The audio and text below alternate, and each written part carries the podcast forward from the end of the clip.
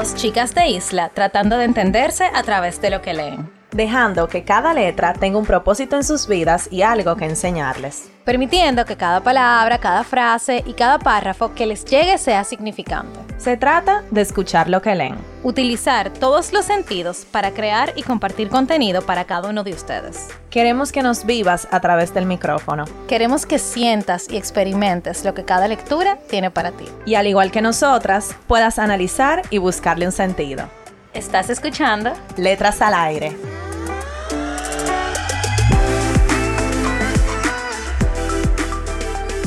Hola a todos y todas, bienvenidos a otro viernes de Letras al Aire podcast. Y hoy tenemos un súper invitado que le estábamos cayendo atrás. Estábamos coordinando hace mucho para poder, sí. para poder estar aquí hoy. Y están con sus hosts favoritas, Carol y Nicole. Hola a todos, bienvenidos a otro episodio y gracias a nuestro invitado por su tiempo. Y de verdad teníamos como, yo creo que un año tratando de coordinar, Full, de verdad. Sí, pero la pandemia como que no nos ayudó, entonces... eh, Pero ya- estamos aquí hoy. Exacto. se logró. Somos Firmes. consistentes, exacto. Entonces, nada, eh, les presentamos a nuestro invitado de hoy, quien es Elías Cerulle. Él es un comediante, un amante de la lectura, no sé si te lo puedo decir así, y tenía un proyecto llamado Bookworms muy chulo, en el cual eh, había, era un intercambio de libros y tú tenías una membresía. Sí, era como una biblioteca a domicilio. Exacto. Sí. Y nada, la verdad que gracias por tu tiempo, Elías. Gracias Bienvenido. por tenerme. Y espérate, hay que decir ahora, yo acordándome, Elías tiene historia con nuestro podcast. sí. Elías tiene historia Ah, porque, claro, porque yo recomendé un libro. ajá, nosotras hace muchísimos episodios eh, que no- nos surgió la idea de que un conocido, o sea, alguien que no fuera de que un amigo tan íntimo, nos recomendara un libro. Y Elías nos, nos recomendó, yo creo que uno de los mejores libros que no hemos Sí, leído. Pero espérate, él nos recomendó como seis libros. Ajá. Y según lo que yo leí, todos eran súper buenos. Pero decidimos Sí, me leer. dijeron, ah, recomiéndame el libro. Y yo dije. Nos Eso fue como que te dijeran, dime hola. Ta, ta, ta. Ajá, y, nos y todavía al sol de hoy nosotros lo mencionamos ese libro con cosas que hablamos y es, o sea, empezando el episodio les recomendamos ese libro que se llama Mientras escribo de Stephen ajá. King. Es una memoria y de verdad sin desperdicio, así que Es- desde, desde es el inicio. Muy bueno. A mí lo que me gusta de ese libro es que mezcla tanto la parte como personal con la parte de consejo práctico de escritura. O Exactamente. sea, como que ese, ese es para mí uno de los mejores. Si tú quieres escribir algo, lo que sea, ni siquiera como profesión, es de que tú quieres escribir y contar cosas tuyas, ese es uno de los mejores libros. Y la manera que él lo cuenta, o sea, Claro. Stephen King hay que sacarle su, pa- su plato aparte a ese señor, porque de verdad, buenazo. Bueno, él tiene una trayectoria que, señores, si nos ponemos a hablar aquí del libro de Stephen King, no acabamos. Pero No, la verdad. y, ese, y ese mismo libro te cuenta un poco la historia de él. Exactamente. de cómo De él cómo él empezó. escribió, que él ni se acuerda de haber escrito Cuyo. Exacto. O sea, eso, Eso nos, nos explotó la cabeza. Ajá. Eso. O sea que, buenazo. Podemos confiar en Elías para cualquier recomendación. De lo que sea. Vamos a ver. Bueno, Elías, y nu- nuestra primera pregunta sería, porque vamos a hacerlo tipo entrevista, pero chill. Sí, pero casual. Exacto, casual, Friendly. exacto. Eh, sería como, ¿cómo comenzaste tu trayectoria de pasar a ser una persona, no sé, como común y corriente a llegar a la comedia? O sea, ¿cómo empezó todo eso? Bueno, fue, fue full por chance. O sea, eh, la primera, primera vez que yo hice stand-up fue hace como 11 años ya. Eh, Wow. ujú. Y fue porque en el gimnasio que estamos, Carol y yo, pues, Es está, eh, está también Tony Almond. Y entonces Tony Almond y Carlos Sánchez tienen un show. Y pues bueno, yo terminé en el backstage con unos amigos míos y me estoy hablando con Tony porque es la persona que conozco. Tony y yo entramos juntos. Y entonces a Tony lo jalan por una entrevista y yo me quedo hablando solo con Carlos, yo no lo conocía. Y él me recomienda, como que estamos hablando de stand-up y que me gusta el stand-up y yo cuánto. Y él me recomienda que vaya a un open mic. Que cuando eso se estaban haciendo los primeros open que se hicieron aquí. Que era cuando la guagua estaba comenzando. Que es un grupo de comedia que tuvo aquí un tiempo. Em, yo fui ahí, fui dos veces en un año. Eh, me fue más o menos, no fue de que, uff, el prodigio de la comedia. Pues me fue más o menos bien en la primera y la segunda me fue medio mal. Eh, y entonces pues yo entré en tesis, me metí en amor, me fui del país, volví, eh, mierdero y, Ay, mi madre. y como a los cuatro años y medio fue que yo volví a Tarima. O sea, como cuatro años y medio después de eso fue que yo volví a Tarima. Y fue porque vi que algunos de las guaguas que ya se habían separado como grupo, más o menos, eh, estaba haciendo stand-up y yo como que, bueno, déjame yo... No estaba haciendo nada, literal, yo no estaba trabajando. Ya yo había hecho mi maestría, pero yo he hecho una maestría en letras, que para eso no tiene una correlación positiva con la empleabilidad. Entonces, Totalmente. exacto, entonces... En este eh, país. Imagínate en cualquier país, mija. El escritor muere de hambre en inglés también. Eh, Ah, y entonces, nada, yo había vuelto, estaba en una crisis personal depresiva, eh, estaba sin dirección y fue como que, bueno, might as well, ya que estoy tan en el fondo, hacer comedia es lo menos triste que puedo hacer ahora mismo, entonces, ¿no? o sea que tú dirías que también fue como una terapia para ti, porque hacer comedia. Sí, pero yo tampoco lo vi tan terapia al principio. Ok. O sea, tampoco fue de que, uff, un desahogo, no, fue de que yo literalmente no tenía nada que hacer. Ok. O sea, yo ni siquiera estaba entrenando cuando eso. O sea, yo no hacía nada y fue como que vi a esta gente haciendo eso y fue de que, eh, bueno, déjame darle. literal, A no fue de que, uff, mi pasión otra vez, nada. En ningún momento yo he sentido como que fue como mi sueño ser comediante. O sea, que tampoco, como que yo siento que la gente como que, no sé, sobrevalora lo que es la pasión, entre comillas. Porque no fue, o sea, como que las cosas que te apasionan no tienen que arrancar apasionado. Apasionándote. Total. Y una pregunta, entonces, ¿tú dirías que em, ese proceso que tú viviste, tú dijiste que tú estabas en un proceso depresivo y todo eso, y que tú empezaste con la comedia porque era lo que había en el momento, por decirlo así. Pero ya, al momento, al día de hoy, ¿tú sientes que es lo que te apasiona? Sí, sí, realmente. Yo, yo lo que siento es que, por ejemplo, em, lo que me, me llama a mí a hacer comedia es como la cosa, ¿verdad? O sea, no sé cómo llamarle. Es la motivación que yo tengo para hacer comedia es básicamente vamos a decir como que la comedia es una faceta de eso que me mueve. Entonces, eso que me mueve me puede mover hacia otras cosas. Porque yo siento que definirme puramente como comediante y que la comedia sea mi única pasión puede ser muy frustrante si no se da, por ejemplo. Si mañana este camino se ve o se, se acabó, pues entonces mi identidad personal como comediante pues, también se fue al diablo. Entonces la idea de, de es mi pasión y es lo que me apasiona, pero es una de las cosas que me apasiona por quien yo soy. Quien yo soy me, me llama a hacer comedia, pero quien yo soy también me llama a contar cosas diferentes. Entonces, no, o sea, de momento sí, y es lo que yo quiero hacer por el mayor tiempo que yo pueda hasta ahora. Pero sí, o sea, yo también siempre estoy abierto como a otras cosas, como ver cómo yo puedo explorar más, más cosas que son de mi interés, eh, cómo yo puedo contar eh, más historias, cómo yo puedo conectar, porque eso es al final de eso, del, del día, eso, la comedia es un tema de conectar, de que yo cuento esto de una forma que la comedia tiene un beneficio que no tiene ningún otro medio, que es que donde tú te lees un libro y tú tienes que interpretar para entender el sentimiento del autor y conectar a través del tiempo con el autor, que yo cuánto, la comedia te lo da ahí. O sea, el feedback es inmediato. Tú dices una vaina, la gente se ríe y la gente se ríe porque entendió. ujú. O sea, ya, tú no tienes, no es una vaina lógica, no es que yo te lo tenga que explicar, no es que vamos a entrar en un debate ni una discusión. Yo lo dije, tú te reíste, tú entendiste. Si después tú quieres hablar, es otra vaina, pero en ese momento, una habitación entera de gente entendió lo que tú quisiste decir. Muy poco medio, si no ningún otro, te da eso. Totalmente. Que, o sea, en un minuto tú puedes saber si tu chiste va a triunfar o no. Y si Sí. no, pues tú lo puedes cambiar. Sí, no, y no solamente el chiste, que sí, definitivamente el feedback es un poco, o sea, si tú sacas un CD mañana de música, pues el feedback es paulatino, Ujú. que yo pero con el chiste no, el chiste es el mismo, pero también el tema de lo que tú dices con el chiste, o sea, independientemente de sea un pensamiento super bolsa o una vaina súper profunda, el hecho de que tú lo estás diciendo y en ese momento la gente lo está entendiendo, eso no te pasa en la vida normal.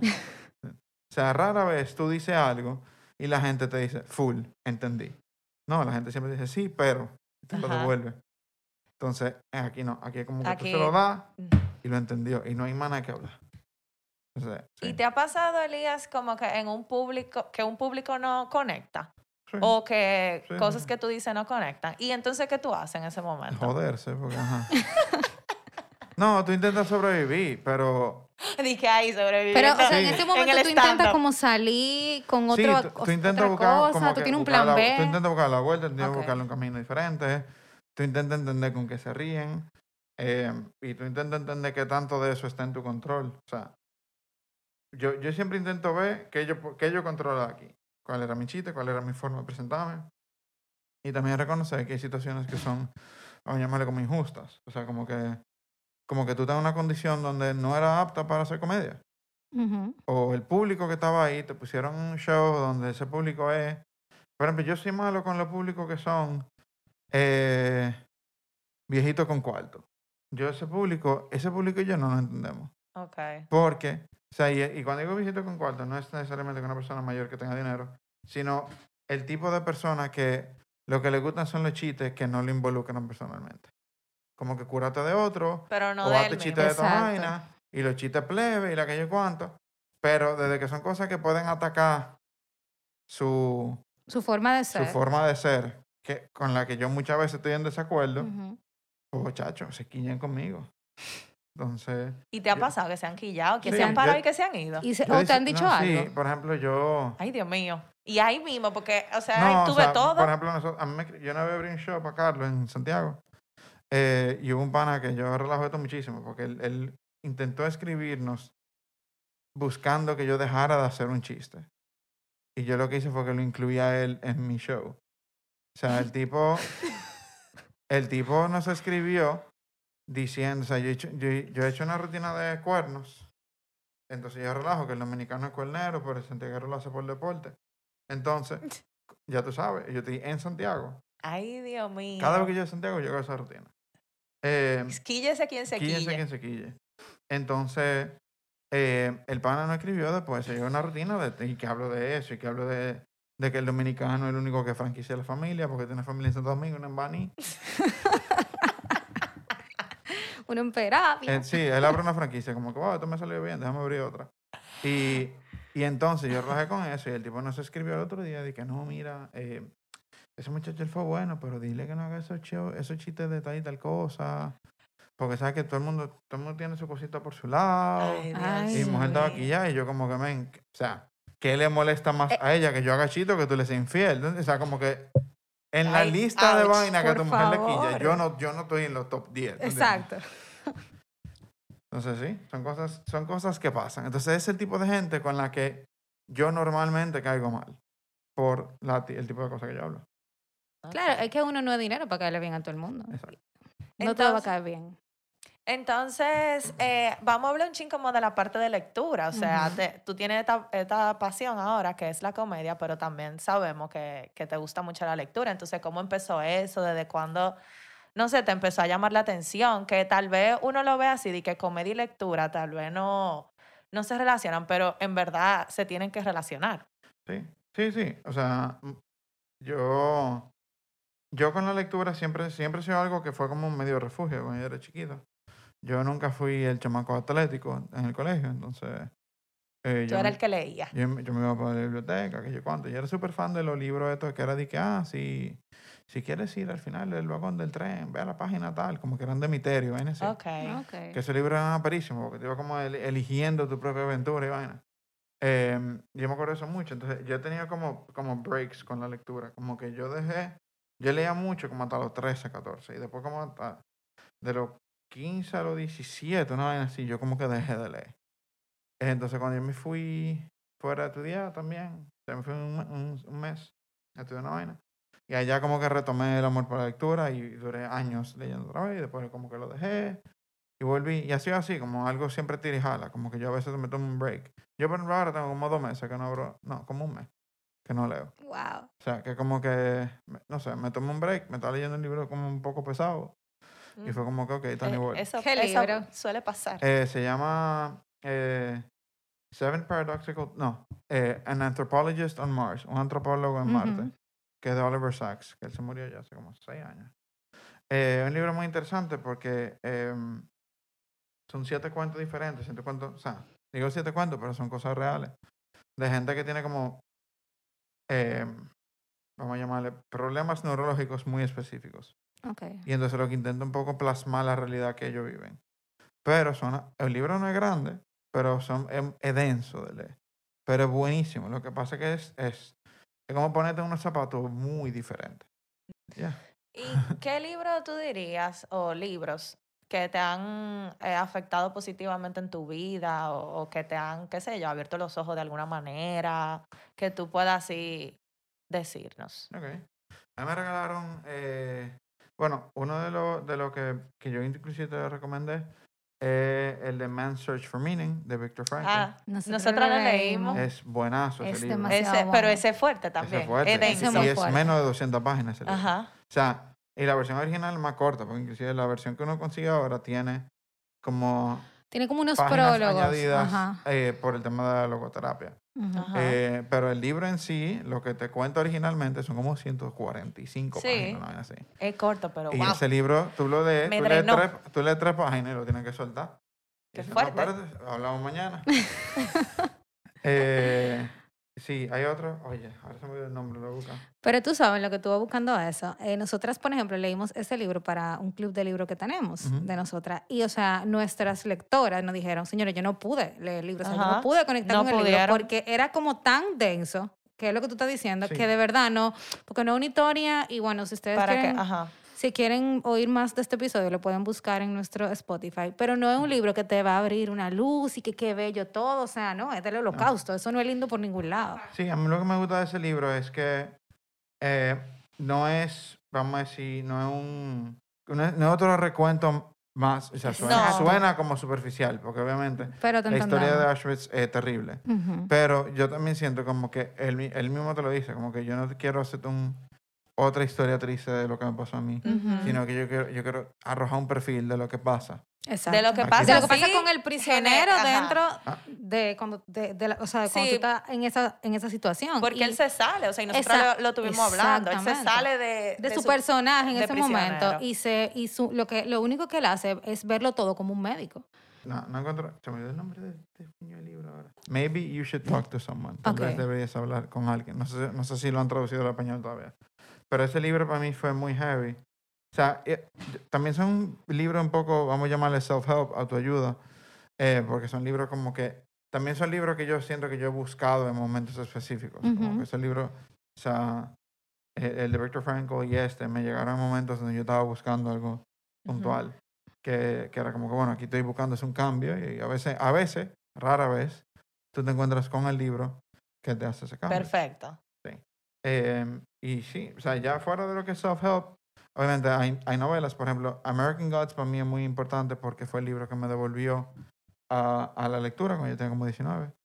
Eh, que yo lo compré, como que lo, lo encontré así, que ah, una versión viejísima y compré como en qué sé yo, 8 dólares. Y, y ese libro me devolvió a la lectura. O sea, fue como que, ok.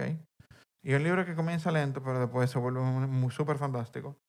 Y entonces yo agradezco mucho ese libro por eso. Eh, y también con el tema de los cómics, yo tengo, yo tengo mucha pasión por los cómics, pero también me gustan mucho los cómics que, que no son de superhéroes. Me encantan los superhéroes, tampoco de que, uff, los superhéroes no son heavy. Eh, o sea, yo leo pila de vaina. Eh, pero me gusta mucho ver cómo hay cómics que, que se salen de eso y mucha gente que se queda y que, ah, no, pero estos son que cuántos dibujitos, que lo habla. Y no, o sea, tú tienes, o sea, está el clásico que es Mouse, que con un Pulitzer, por ejemplo. Ah, ese no, No lo no hemos- no lo he escuchado. Que ese, ese sí tiene, ese sí es una historia fuerte del tema de Auschwitz, que un pana entrevistando a su abuelo eh, y él contándole por la historia de su supervivencia a través del holocausto. Eh, entonces tiene el tema de Maus, donde, si no me equivoco, los judíos están, están dibujados como ratones eh, y los nazis son gatos. Eh, entonces un poco... ah yo sí lo he visto sí yo llama como así, eh, se llama Maus, caricaturas. M-A-U-S. Ujú. Eh, tú tienes, por ejemplo, libros como Blankets, que, que Blankets te pone a llorar a las 10 páginas. Eh, tú tienes, y el arte está genialísimo. Tú tienes libros como eh, eh, Crónicas de Jerusalén, que Crónicas es... Ah, ese tú no lo recomendaste. Crón- exacto, Crónicas es de Guy Delisle, creo que se dice su apellido.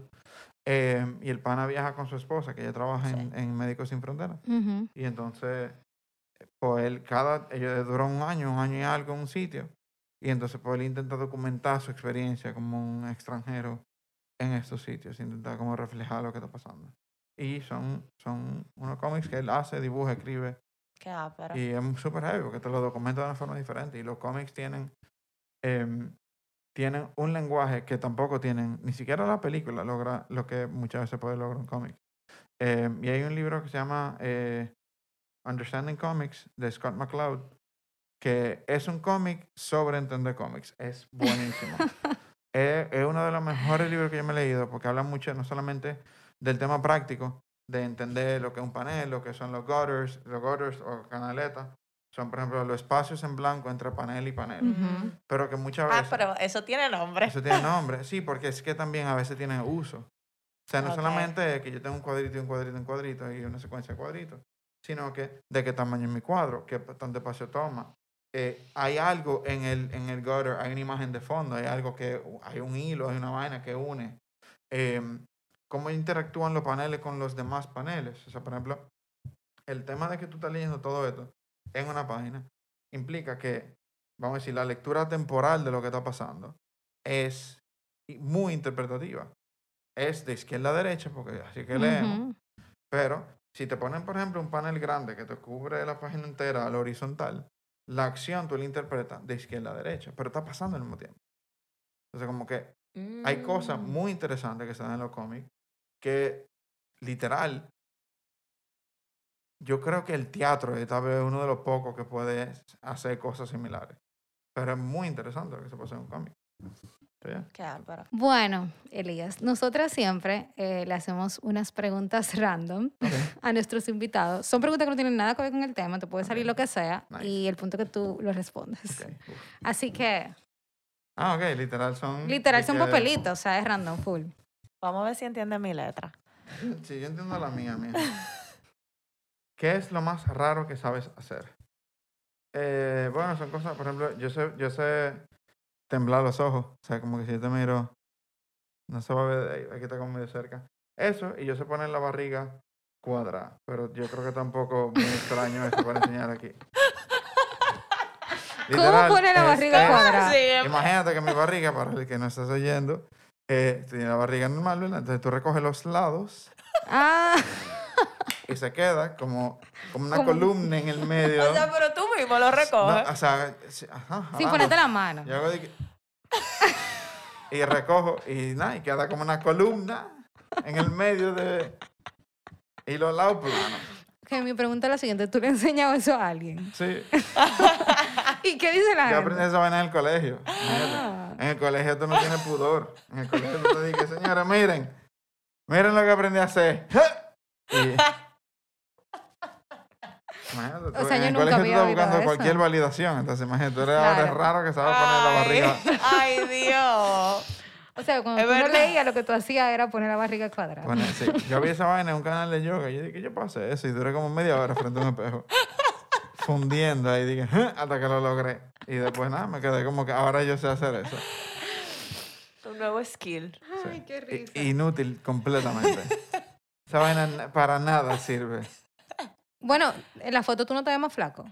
No, no, es que, es que, es que tampoco es de jalarlo, o sea, no, es que no funciona, en- no tiene ningún uso práctico más que para hacer esto, para decir que, hey, miren, y la gente dice el diablo, y ya, eso es, O sea, yo estoy mala de la risa. Yo me voy a eso es todo lo que ellos, eso hace. Ay, Dios mío. Mira, Elías. Entonces, eh, ¿cómo, ok, la parte de escritura, de comedia, eh, ¿qué tal? O sea, tú, ¿cómo, cómo aprendiste? O sea, hay técnicas, herramientas, retos. eh, ¿Qué es lo que más te gusta de, de escribir comedia? Y todo eso. Eh, ok. Con la escritura de la comedia y con, a mí, a mí siempre me preguntan cómo yo comienzo a escribir, cómo yo qué sé cuánto. Sí. Y yo realmente nunca sabía responder eso y, y yo me he dado cuenta que es porque no hay como una respuesta puntual. Yo siempre, yo siempre he pensado como que las artes se pueden aprender, pero no se pueden enseñar.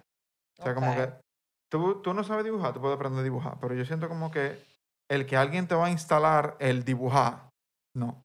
Es como que tú vas a aprender. Y tú vas a aprender y tú vas a tener gente que te va a guiar en tu aprendizaje, pero es tu aprendizaje. Ujú. Entonces yo siento como que hay gente que espera, como que tú le vas a decir como que, ah, mira. La, la fórmula Así es que mágica. se escribe para esto. Y yo siento que cuando eso pasa, eh, yo, por ejemplo, todo el que se me acerca a mí que quiere hacer stand-up, yo nunca, nunca, nunca, nunca le reviso material. O sea, de que para la primera vez, nunca. Porque es la primera vez. O sea, tú no sabes qué tú me quieres preguntar. Entonces, ¿cómo yo te ayudo? O sea, como que, entonces, por ejemplo, con el tema de escribir para pa, pa estando, por ejemplo, el primerizo, yo siempre digo, ven, escríbete algo, tres a cinco minutos. Hablo de un tema, hablo de, hablo de algo que tú quieras contar, al- algo, hablo de algo que tú creas que sea gracioso. Que tú creas que sea gracioso. No lo que yo quiero oír, no lo que Lía quiere, no importa. Entonces, como que algo de lo que tú crees que sea gracioso, porque eso es lo que tú tienes que transmitir. Yo, yo creo que esto es funny. Entonces, tú tienes que escribir eso. Y ya después tú afinas. Entonces ya ahí sí hay cosas, pero por ejemplo son preguntas que tú te haces en el camino mientras tú vas entendiendo qué te hace falta. O sea, por ejemplo, yo cuando comenzaba a escribir, yo, yo era uno que yo tenía que escribir todo. Yo tenía que escribir mi guion completo, punta a punta, cada vez que yo iba a subir a tarima. Que ya no, pero ya yo tengo siete años constantes en esta vaina. Entonces hay cosas que tú vas mejorando, hay cosas que tú vas cambiando. Ujú. Entonces, por ejemplo, con el tema de escribir, es como que, bueno, eh, temas que te importen. eh, y, pro- y, o sea, no tenerle miedo a probar, no tenerle miedo a desechar, pero son cosas de escritura, eso son de escritura básica. Murder your darlings, mata a tus queridos, es uno de los consejos más prácticos en, en lo que es escritura. Que es de, ah, tú crees que eso funciona y tú quieres que eso esté, pero no funciona. Y no sirve dentro de lo otro que tú quieras hacer. Entonces, guárdalo o mátalo. Y eso, eso, es, eso no es un consejo mío, eso es un consejo que existe desde que se escribe. Entonces, es como eso, como, como, como que con el tema de escribir, yo no tengo, por ejemplo, de que un, una guía puntual. Yo, yo, como yo hago las cosas, o sea, por ejemplo, cuando un comediante se me acerca y quiere revisar material o algo, yo le enseño cómo yo hago la cosa. Como que, mira, yo escribo de esta forma, yo reviso el material así, yo organizo mis ideas de esta forma. No es para que lo hagan así, sino porque si de ahí ven algo que les sirve, pues cojan. Entonces, porque fue así que yo aprendí. Yo veía, yo veía mucho stand-up y yo dije, bueno, este hace esta vaina, este hace esta vaina, este hace esta vaina. Y chin a chin, esa voz que tú crees única es simplemente una amalgama de mil gente que tú estás alta de ver. O sea, como tú escribes, no es, no es tu forma única de escribir, sino que es única porque es una amalgama específica de gente diferente. Ok. Entonces yo siento como que igual para cualquier cosa artística, todas tus influencias eventualmente se sienten como una voz o una, o una identidad o un estilo particular, pero porque tú elegiste una combinación de Ok, influencias De influencia. que no necesariamente tienen que ser del mismo arte que tú haces, sino Ujú. que entonces como que por ejemplo, mucho de cómo yo escribo tiene que ver con comediantes que yo veo, sí, pero también tiene que ver con cosas de teatro que yo he visto, cosas de, de improv que yo he cogido. Entonces, eso, yo, y, yo siempre tengo miedo como de decirle a la gente, ah, tienen que hacer esto, porque yo porque no quiero que sean, que, que se entiendan que yo sé. Ah, ok. O sea, porque yo no sé, porque yo no sé qué tú necesitas. Entonces yo siento como que la gente me pregunta cosas, como para que yo, yo les guíe, y yo no le puedo servir de guía porque ellos todavía no me saben hacer las preguntas. O sea, el día que ellos suben a tarima y prueban y hacen, y, y ok, digo, ok, ahora, ahora podemos ver qué tú quieres hacer con esto, qué tú quieres cambiar. Entonces yo, mi, mi consejo más grande con eso es, como que sé, eh, le llaman en, en bueno, en música se hace mucho, que es lo de como una práctica con intención, como que siempre dice que ah, las 10.000 horas, las 10.000 horas de, para tú ser un experto, pero como que 10.000 horas de hacer algo mal, son 10.000 horas de tú, de tú como afirmar un mal hábito, ¿entiendes? Si tú cuando tú tocas piano, tú dejas el meñique arriba, si tú le metes 10.000 horas del meñique arriba, va a ser un coñazo para tú bajar ese meñique de ahí. Entonces, es como que tener intención en cada cosa que tú haces. O sea, ok, tú subiste hoy. ¿Qué tú quieres revisar? ¿Qué tú quieres cambiar? Cuando tú subas mañana a hacer ese material, hazte algo diferente, prueba algo diferente. Lo que sea, la vaina más pendeja, pero como que no desperdicie la oportunidad de cambiar algo. Tono de voz, eh, silencios, inflexiones, palabras. Hay veces que una palabra, por tú usar una palabra en vez de otra, y ya, esa es la diferencia completa, un chiste. O sea Porque hay palabras, hay palabras que suenan más graciosas. Simplemente porque, no, por lo- no por el significado, es de que esta palabra funciona mejor que esta palabra. Y ya. O hasta una es una- entonación. Una, ciencia. Sí, Pero eso te iba a decir, que me- lo, que me- lo que estoy entendiendo es que tú tienes que tener una estructura, pero esa estructura tú la vas moldeando de acuerdo a lo que te vaya funcionando a ti. Y, eso no te da miedo. O sea, ¿En porque, qué por, sentido? o sea, Porque, por ejemplo, tú te paras ahí, básicamente, bueno, no, no sé ahora, pero tú te paras a experimentar, como Pero- a, a, Sí. a- a prueba error, prueba error. Pero eso es lo te chulo, yo salir creo, mal. que es como listo. O sea, el feedback tú lo tienes ahí mismo, no funcionó. Ok, vamos a cambiar lo que sea que haya que cambiar y seguimos mañana. No, pero esa distancia de mi trabajo y yo, yo la cogí con el tiempo. O sea, Claro. me tomó cuatro o cinco años. Yo logré una separación de, bueno, mi trabajo hoy no estuvo bueno, pero yo sigo siendo bueno. Entonces, como, como que con la música Exacto. pasa, o sea, yo siento que eso pasa, pero pasa como un poco menos, porque bueno, esa canción no gustó, pero es esa canción que nos gustó, no que tú eres No mal que- músico. Ni que tú, ni Mientras que que, tú no con la comedia, cuando tú te estás yendo mal, tú eres mal comediante, ¿tú entiendes? Entonces es un poco difícil el lograr esa separación. Sí. arte, o sea, labor y, y- y artista, vamos a llamarle, eh, que, que a veces no pasa tanto con las otras cosas, ¿verdad? Exacto. Como que tú puedes ser, un- por ejemplo, eh, tú puedes ser actor y tú estás en una película que la película es un disparate, pero mañana tú haces una que está buena. Y como que no necesariamente porque tú tuviste en algo disparatoso, Ya tú eres un mal actor. ¿verdad? Pero en, tarima, tú estás solo. Entonces, si esa noche tú hiciste 15 minutos y de esos 15 minutos no sirvió nada, tú eres un mal comediante. Esa es la percepción de la gente. Pero no necesariamente, Te porque fue lo que tú dijiste. O sea, influyen muchos factores. Quizá Sí, el público sí, no era pero- acorde. Sí, pero para ti. es y a eso voy. ¿Cómo uno maneja el tema de la confianza en uno mismo cuando pasan ese tipo de cosas? Por ejemplo, en tu experiencia, ¿qué tú has podido hacer para tú decir, ok, yo soy buen comediante, independientemente de que hoy me fue mal? La costumbre.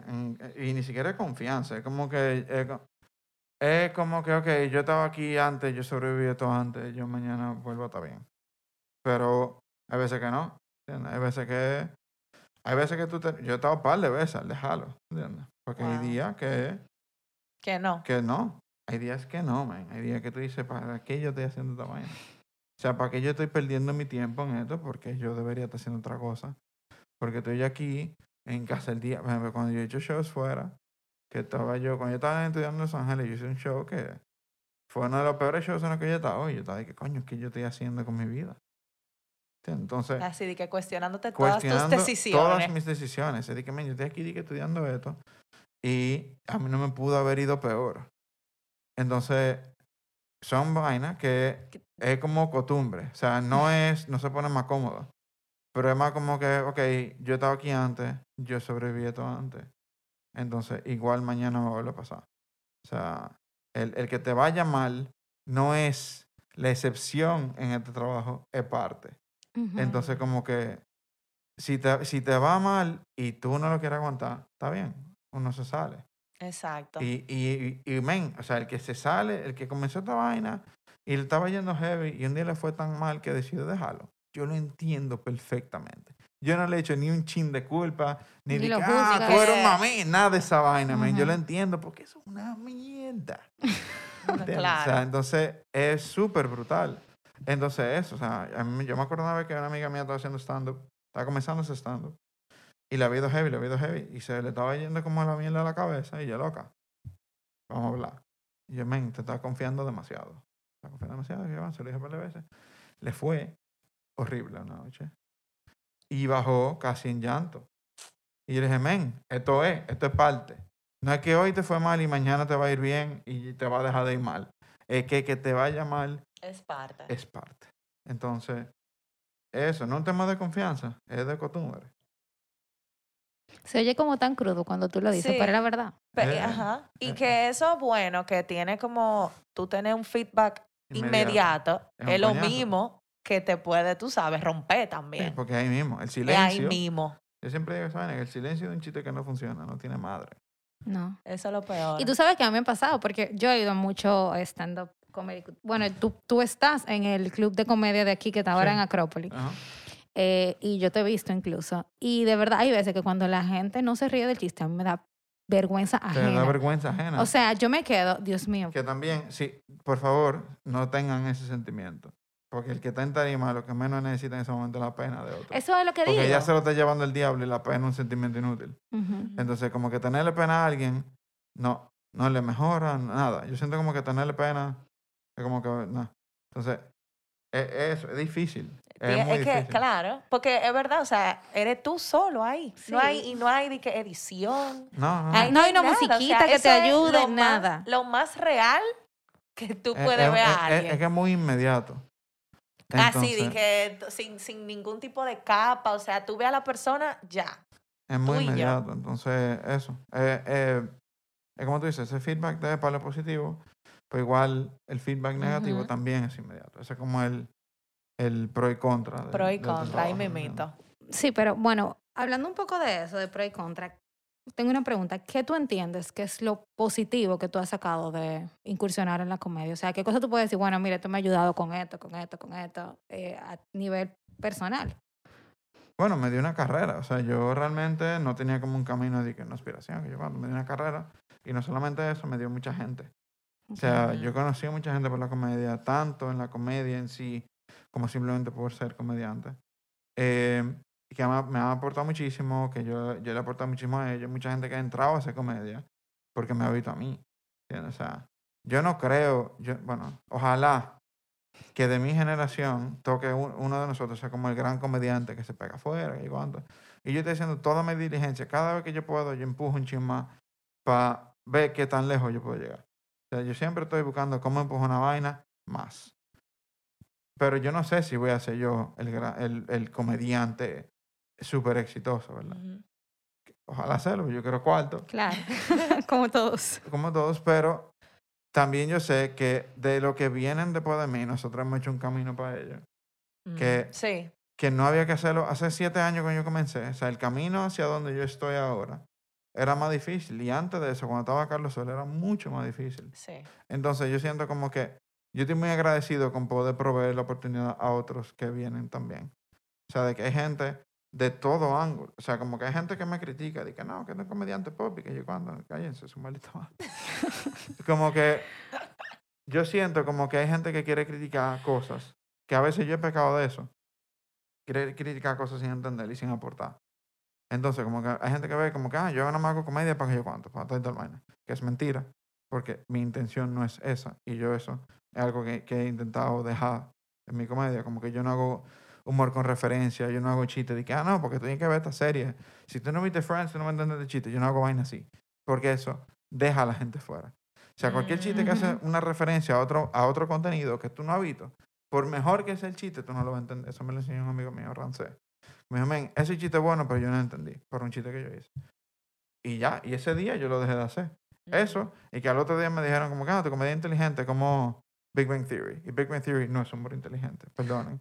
Eh, entonces, en ese momento yo dejé de hacer eso. Pero con yo subí y yo abrí camino, y el hecho de que yo tenga el privilegio de poder dedicarme a esto, porque los primeros cuatro años no fueron rentables, entonces el pri- privilegio de ser una persona con un sostén económico y familiar de poder hacer esto, pues ha abierto camino para otros que sí.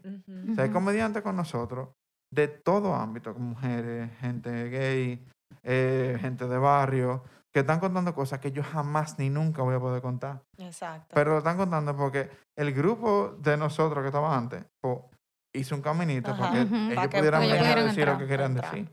Entonces tú ves que te cuentan vainas que tú te ríes, tú le entiendes. Y eso para mí es tan impresionante. El ver a alguien de un contexto tan diferente al tuyo y entenderlo. O sea, que alguien que, que mujeres gay aquí, que gente de barrio que, con lo que tú nunca has tenido, que así, que yo, que yo siento que hay gente como que no, no, no se deja entender cuál es la realidad ajena. Entonces, cuando tú ves a alguien en tarima contándote cómo vive y que tú te ríes y lo gozas y lo entiendes y lo disfrutas y participas de, yo siento que te acerca mucho más. O sea, ya, olvídate, ya ninguno tenemos de que una jerarquía, ni una escala, ni... eh. Yo agradezco mucho eso. Wow, muy ápero. Sí, de verdad que sí. Y una pregunta, Elías. em, ¿Tú has escrito alguna otra cosa que no sea comedia en algún momento de tu vida? Sí, yo ya escri- escribí cuentos. Todo el mundo escribe poesía a los 14 porque todo el mundo, sí. todo el mundo era un llorón. He botado a mi mujer. O sea, como que era una vaina insufrible. O sea, todo, todo el que tuvo un libro de poesía entre los 14 le dice debería quemarlo. Eh, y que, ah, esos son mis poemas que yo guardé de los 14. Ay, Eh, yo tengo. No, yo eso- tengo. Y yo, yo creo que yo son malos. Son malos. O sea, Sí, no- son malos, sí, son con malos. todo respeto, yo dudo mucho que ese sea diga, su mejor trabajo, ¿tú entiendes? Porque son una vaina que, no sé, que uno se, se leía los poemas de otro y pensaban que eran como que, uff, voy a hacer algo así, así un disparatazo. Eh, Ay, y hombre. sí, sí, y uno nada más escribía como, como poesía llorona. Como que nadie escribía poesía de que celebrando nada. No. Todo era llorar. Cortavena. eh. Cortavena, que me votaron, que yo Que cuánto, que te amo, que me ajá, que te dejaste, fuiste, que que le me dejaste, la otra. que el amor de mi vida, que bla, bla, bla. Y es como que loco, tú tienes 14 años, cálmate. Eh, sí, sí, entonces todo lo que eran poemas que yo escribí entre los 14 y 16, yo voté todo eso. Y tengo cero remordimiento de haberlo votado. Eh, sí, yo comencé, yo, yo escribí un par de cuentos. Yo comencé a escribir un libro, pero entonces lo dejé por el tema de, de, de meterme ya de lleno en la comedia. Eh, Wow. Sí, yo comencé a escribir eso, pero quisiera algún día retomarlo. Eh, o ver si lo pudiera contar en algún otro medio. Como que hay cosas que yo quisiera hacer. Yo quisiera hacer un cómic, yo quisiera hacer libros. Eh, me invitaron ahora a participar de, no necesariamente escribir puntualmente, pero como aportar y aportar, entiendo que como escritor y como asesor, en un guion de una película. Ay, qué Eh, chulo. sí, yo he, sido, yo he sido también como script doctor, que es el que revisa, Ujú. Ok. que, que eh, la que era Princess Leia, se me olvidó el nombre de ella ahora.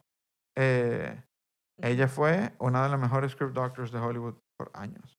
Pero mucha gente no sabe esa Yo no, yo no sabía. Mm, mm. Sí, sí. Ella, o sea, de que es notoria, full. Ella es eh, rajatablísima. Em, entonces, eso. Yo, yo quisiera como escribir cosas también que no sean necesariamente cómicas. Hay algo que tienen los comediantes, como que les gusta mucho el terror, no sé por qué. Eh, que, por ejemplo, eh, Jordan Peele, eh, él hizo Us y él hizo Get Out. Y yo como que, loco, yo no sé qué pasa. Esa transición comedia-terror. Yo, yo le entiendo, vamos a decir como en, en feeling, pero no le entiendo intelectualmente. Como que esto es, una, esto es un eje transversal como fuerte. Entonces, pero me gusta mucho. O sea, yo siento como, como, como cosas como películas de terror son súper interesantes. Maybe algún día es algo así. Sería muy heavy. Porque siempre son como ideas un poco out there. Como ideas medio locas, ideas como, como que tú no ves en otro contexto. ¿entiendes? Entonces, ah, un drama. Tú no vas a ver la historia que te cuentan ahí. Y, y las películas de terror, que pasa mucho con vaina como Stephen King, que Stephen King te habla mucho, en ese mismo libro de, de On Writing, te habla mucho de, de unido cosas. Como que mientras más lejos tanto cosas que tú logras unir satisfactoriamente, más interesante es lo que estás leyendo. Como que el lograr conectar cosas así, que me pasa mucho en la comedia, cuando tú logras una comparación de una vaina con otra, y tan lejísimo, Y y pudiste tú logras llegarle. hacer esa conexión, la gente dice, coño, eso es verdad. Y, o sea, entonces se siente súper satisfactorio porque es un punto Ujú. de vista que por la misma distancia es más inusual de tener. Mm. Entonces, como que si tú le comparas cosas que están muy cerca, pues claro, obviamente eso se parece a eso. O sea, esa silla se parece a esa silla porque son sillas. Entonces se parecen mucho. Entonces, cuando tú logras como tener esa lejanía, yo siento como que con la película de terror pasa eso. Por ejemplo, una de mis películas favoritas es A Quiet Place. A Quiet Place es el final. Ah, yo no lo he visto. La primera es increíble. Dije que es heavísima. La prim- la primera A es- Quiet Place. No, no sé La primera es una película para tú ver, o sea, sin celular, sin nada, en un, o sea, con la bocina, lo que sea, pero es una película que yo peleé en el cine. Yo le eché un boche a la gente porque estaban hablando en esta película que se llama A Quiet Place. Y yo, señores, se llama A Quiet fucking Place. Cállense. Porque estaban hablando muchísimo. Como- y a la gente le encanta una película de terror porque están asustados. Claro. Le da miedo y te quieren decir, ah, mira, pues esta es la vaina. Y es porque son unos pendejos. Entonces, en, en A Quiet Place, por ejemplo, es una película que es en esencia sobre la paternidad. O sea, y específicamente el sacrificio que hace un padre, un padre, o sea, no, no papá, mamá, sino un padre por su familia. Ujú. Entonces, de eso es la película. Pero te lo cuenta de otra forma, que está tan divorciada, y después te dice, coño, espérate. Entonces, esa película a mí me encanta para ese tipo de vaina. O sea, tal vez algún día escribir algo así. Qué ápero. Eh, bueno, Elías, vamos a hacerte, antes de cerrar, otra pregunta random, ¿verdad? Ok. Porque la primera fue un éxito. A ver, Todavía yo estoy mala con la barriga Malas. cuadrada. ¿Cuál ha sido el momento más vergonzoso de tu vida? Que te da cosita. No, lo que pasa, no, esa- lo que pasa es que eh, eh, hay vergüenza que como que, diablo, pasé vergüenza. Es muy diferente a la vergüenza, por ejemplo, que tú lees en el libro de Bernie Brown, por ejemplo. Si tú has leído eh, Bernie Brown es Ujú. el final, el final. Bernie Brown tiene el libro, ella habla mucho sobre Sí, la ella vergüenza. habla de la vergüenza. ajá. Pero vamos a decir vergüenza con, con B mayúscula, ¿verdad? O sea, como Ujú. que la vergüenza, shame. Ajá. O sea, esa vergüenza para mí es un poco... y esas son cosas que, que no quiero contar aquí, porque... Ah, bueno, pues una de esas. Pero... no, porque... Eso, esa- es- eso es fuerte. no, porque se tienden a ser como momentos como, como que, ah, mira, defraudé a mi familia y vaina. O sea, son Exacto. momentos como así. Fuerte. Pero vergüenza, vergüenza, vergüenza. Eh, bueno, uno de los momentos más vergonzosos de mi vida, que por suerte llegué con datos en stand-up, ya no me da tanta vergüenza. Pero yo era un chamaquito muy llorón. Yo era, o sea, de los 15 para atrás, yo era. eh, yo, no sé, yo era como súper flojo en muchas vainas, y yo como que de cualquier vaina yo estaba llorando. Y yo me acuerdo que yo fui para una fiesta de disfraces. Y yo no tenía disfraz, entonces nos paramos, compramos un disfraz super Charlie en una farmacia. De, de Robin. De toda la maldita gente, Robin. Robin. Y entonces yo me puse a joder en la fiesta, yo me acuerdo, yo no sé cuántos años yo tenía, yo sé que yo era más de 10. Eh, y, y yo me caí y me di en la cabeza y me puse a llorar. Y me decían Robin falso. Y de ahí para adelante yo le cogí un maldito odio a Robin. Ay, O Jesús. sea, ese personaje para redimirlo fue, digo, tuvo que venir Jason Todd y mató a una gente. Y yo dije, ok, ya, esto era heavy. Para que volviera a. Para que fuera de que, uff, claro, sí, Red Hood, Mortal. vamos allá. Eh, pero sí. Ese te eh, dio ese, ese fue un momento, claro, porque Ah, era- o sea, y que tú te era- acuerdas de Era eso. una fiesta de colegio. Yo me acuerdo, yo, yo tengo muy mala memoria, so yo tengo como flashes. Ok. Yo no tengo de que memorias concretas, así que, ah, sí me acuerdo de principio a fin, lo que no. Es de que yo me acuerdo que eso pasó. Pero yo, no me, yo, yo, siempre- yo me acuerdo muchas veces de las cosas como, como de fuera. Como que yo me acuerdo de eso, pero como que yo lo vi. No como que me Mm. pasó. O sea, como yo, eh, ya son cosas para, para hablar con mi psicóloga, yo creo. Ey, pero eso está bien. O sea, Bueno, yo creo que hemos hablado de todo, o sea, de todo en la vida hemos hablado en no, este pero lo episodio. mejor fue lo de eh, la barriga cuadrada. verdad, Hay que sacarle su plato aparte a la barriga cuadrada. Bueno, eh, gracias Elías de nuevo por, estar aquí. aquí, por tu tiempo, de verdad la pasamos súper, aprendimos muchísimo. Todas esas recomendaciones de libro las vamos a dejar en nuestro newsletter y nos la vamos, ¿verdad? A ojear para ver Que- qué lo que. Yo voy a ver si yo retomo la cuenta de Bookworms eh, con un tema de recomendaciones de libros o cosas así. Yo todavía tengo ese inventario en mi casa. Yo, lo que pasa es que este año para mí fue como... Este año y el pasado fueron un trajín en muchas cosas. Entonces, por eso fue yo cerré Bookworms el año pasado. Eh, porque fue como que, bueno, yo sé que yo no estoy dando a esto el, el amor y el esfuerzo que se merece. Entonces, es como que mejor dejarlo aquí Como, hasta que, donde como llegó. está, que en verdad. Sí, que la gente se quedó con una muy buena memoria de lo que fue. Entonces, eh, y hay mucha gente que todavía me dice, ay, mira, lo que me hace falta Bookworms y qué cuánto. Y, y yo me siento muy agradecido porque con Bookworms pasó similar que lo que pasó conmigo en la comedia. Como que yo comencé Bookworms y cuando yo comencé, hubo un proyecto de lectura eh, similar a ese y habían, y estaban los proyectos, claro, que tienen todos los años del mundo, Biblioteca Libre, eh, la, la Feria del Libro Marginal, si no me equivoco, que se llama. Eh, y hay una serie de cosas, de actividades y, y- y de iniciativas de lectura que tienen tiempo existiendo, pero proyectos así, vamos a decir, que, que intentaban ser un poco más trendy y también como un poco más mainstream para alcanzar más gente. Eh, antes de mí había uno que ya había cerrado, que era Vox. Eh, y, y después de mí, como que, o sea, cuando yo comencé, como a los dos años, comenzaron a salir más y más y más. Y para mí eso está genial, porque que, créeme, que por 500 pesos yo no me iba a fajar con nadie por libro. Claro. Entonces era como que, oye, si, si hay más cosas, si hay más cosas de lectura así funcionando, Exacto. qué bueno, porque que la idea que la, la idea de- y la misión de Bookworms siempre fue poner a la gente a leer, Exacto. independientemente del método. O sea, no es que yo me hacer de cuarto con Bookworms, era poner a la gente a leer. Entonces, si salen todos estos proyectos de lectura, genialísimo. Más gente leyendo. No, nosotras felices si tú retomas. Sí, quiero retomar como un tema de recomendaciones más que de, más que de negocio. Eh, y co- como que no, habla de libros por ahí. Ya.